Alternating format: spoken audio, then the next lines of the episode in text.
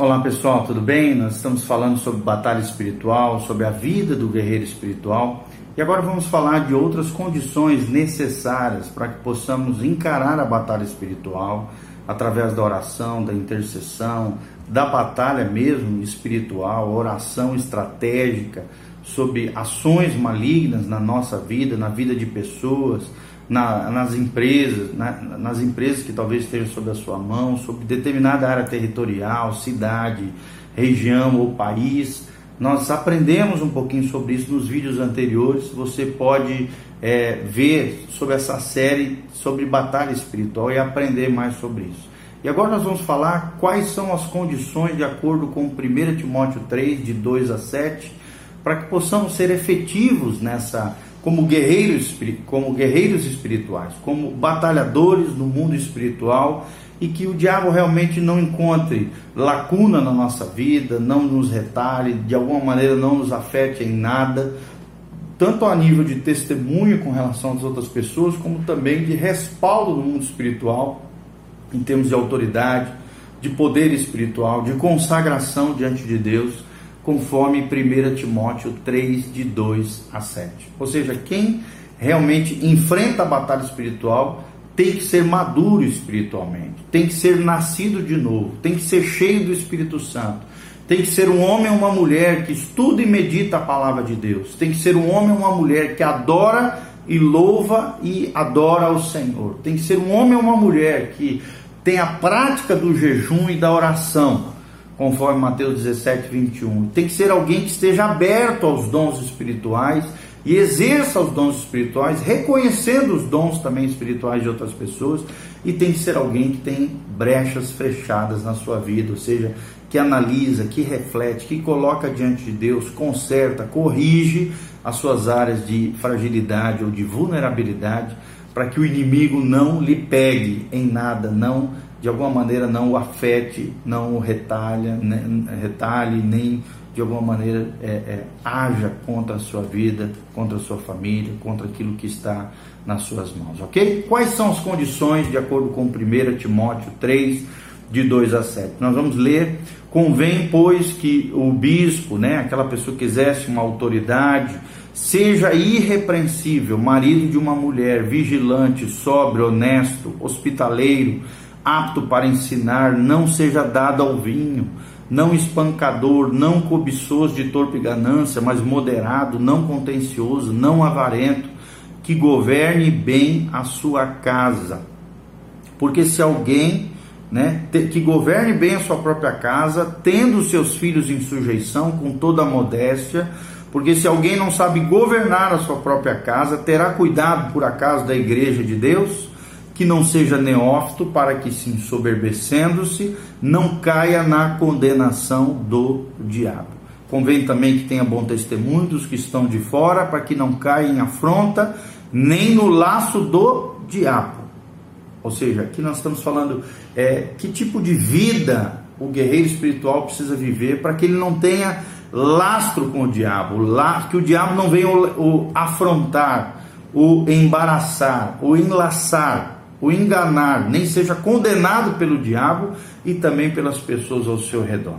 E é isso que nós vemos aqui. Primeiro, ser uma pessoa irrepreensível. Irrepreensível significa uma pessoa que não tenha que o tempo todo alguém ou pessoas ao seu redor tem que ficar puxando a sua orelha por infantilidades, por carnalidades, por coisas corriqueiras básicas que um verdadeiro cristão tem que ter na sua vida. Uma pessoa irrepreensível é uma pessoa reta, correta, justa, honesta, sincera diante de Deus, diante dos homens. É uma pessoa que vive a palavra de Deus, que leva as coisas de Deus a sério.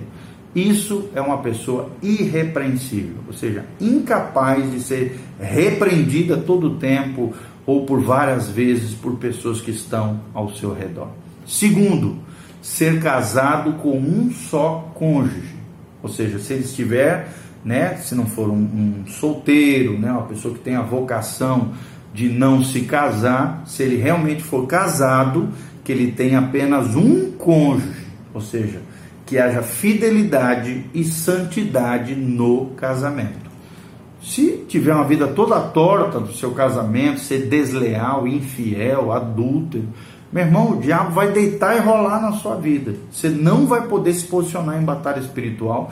Você jamais vai conseguir ter uma vida de um guerreiro espiritual se você não for casado com um só cônjuge, ou seja, ser leal, fiel e ter santidade no seu casamento. Ser um homem ou uma mulher que tem apenas uma pessoa no seu coração, além de Deus, que é o seu cônjuge, que a sua esposa, o seu esposo, a pessoa que você fez um juramento diante de Deus e diante das pessoas de amar por resto da sua vida.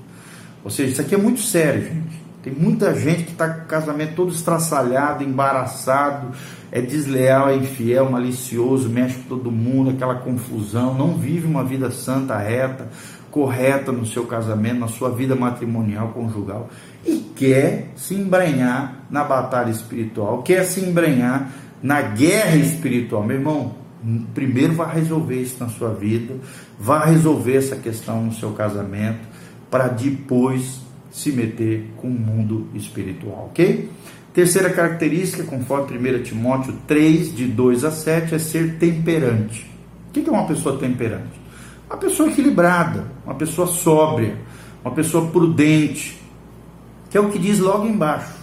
Uma pessoa equilibrada é uma pessoa temperante, uma pessoa que tem domínio próprio, como diz ali embaixo, uma pessoa sóbria, uma pessoa que não, não tem vícios, compulsões, ele tem autocontrole, ele tem domínio próprio no comer, no beber, no se vestir. É uma pessoa irrepreensível, sóbrio, prudente, sábio, correto, equilibrado, dominado, governado pelo Espírito Santo de Deus.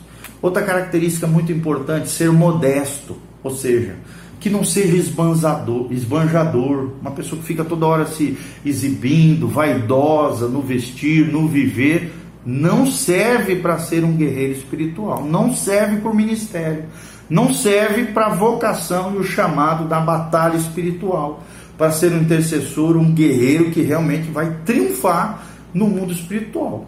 Esse negócio de vaidade, de ostentação, esbanjar coisa, no vestir, no viver, meu irmão, isso não é para você.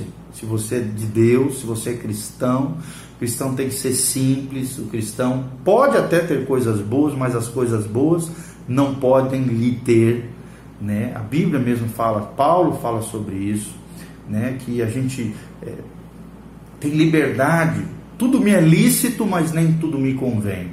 Tudo me é lícito, mas não me deixarei dominar por nenhuma delas.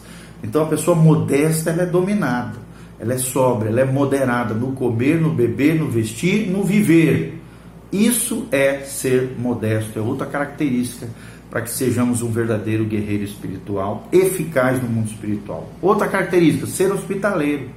Que a sua casa esteja aberta para receber homens e mulheres de Deus, pessoas de Deus, pessoas especiais, pessoas que têm um compromisso com o Senhor, também outras pessoas que Deus colocar na tua vida para você ajudar, ser generoso e ao mesmo tempo que a sua casa seja um pedacinho do céu, seja um coração de Deus ali, um lugar hospitaleiro, um lugar gostoso, um lugar onde as pessoas tenham prazer de ir, de viver, de, de, de, passar tempo com você, porque você é hospitaleiro. Outra característica importante, seja apto para ensinar e ensinável, flexível, adaptável. Ou seja, se você quer ser um guerreiro espiritual, irmão, você tem que ser maduro, como nós já falamos, testado, emocionalmente estável, curado internamente. O maduro espiritualmente, aquele que é maduro espiritualmente falando, ele é apto, ele é capacitado por Deus para ensinar como ele está cheio da palavra, a palavra de Deus habita ricamente no seu coração, ele pode ensinar outras pessoas. E não só ensinar, ele tem um coração humilde, um coração de aprendiz, ele é também ensinável, adaptável, flexível, ele reconhece a graça de Deus na vida de outras pessoas. Tem muita gente que é boa em ensinar, mas é terrível para aprender. Essas duas características precisam caminhar lado a lado: capacidade de ensinar mas também capacidade de reconhecer a graça de Deus no outro e ter um coração de aprendiz, um coração adaptável, um coração flexível, um coração ensinável. uma pessoa que não acha que é dona da verdade. Pelo contrário, uma pessoa que reconhece que a verdade, Jesus, é dona dela. E que ela não tem o conhecimento total, pleno de todas as coisas, mas Deus usa sua multiforme graça, sabedoria através da igreja, através da vida de outros irmãos, para lhe ensinar. Até uma criança, até um animal, até a natureza pode nos ensinar lições valiosas. Então tenha humildade de ter um coração ensinável. E por último aqui que nós vamos ver hoje é não seja dado ao vinho. Aqui é um símbolo, é, não é só a questão da bebida alcoólica, da embriaguez, nós sabemos que a embriaguez, a bebedice é um pecado. Né? Então aqui está falando de uma vida desregrada, uma vida sem controle, uma vida desgovernada. Não é só vinho, é qualquer compulsão. Tem gente que é viciada em computador, tem gente que é viciada em celular, tem gente que é viciada em jogos eletrônicos, tem gente que é viciada em ficar futricando a vida dos outros, tem gente que é viciada em cigarro, tem gente que é viciada em tantas coisas hoje que são embaraços na vida das pessoas. Então, o não dado ao vinho significa uma pessoa que tem autogoverno, que tem o governo do Espírito Santo sobre si, que tem domínio próprio, que é sóbrio, ou seja, que não se embriaga com os prazeres desse mundo, mas se preserva, se guarda e se cuida para a glória de Deus, para que o testemunho do Senhor Jesus não seja é, dado à vergonha, o nome de Jesus não seja envergonhado com a sua vida ou com a sua falta de vida com relação às coisas de Deus, ok? Então, nós vamos continuar no próximo vídeo outras características do verdadeiro guerreiro espiritual da pessoa que quer exercer influência positiva, ministério, vocação, chamado, quer enfrentar a batalha espiritual de maneira efetiva, eficaz, triunfante no Senhor, conforme 1 Timóteo 3, de 2 a 7. Continue conosco, siga o nosso próprio vídeo, nosso próximo vídeo, que Deus te abençoe, em nome de Jesus. Amém.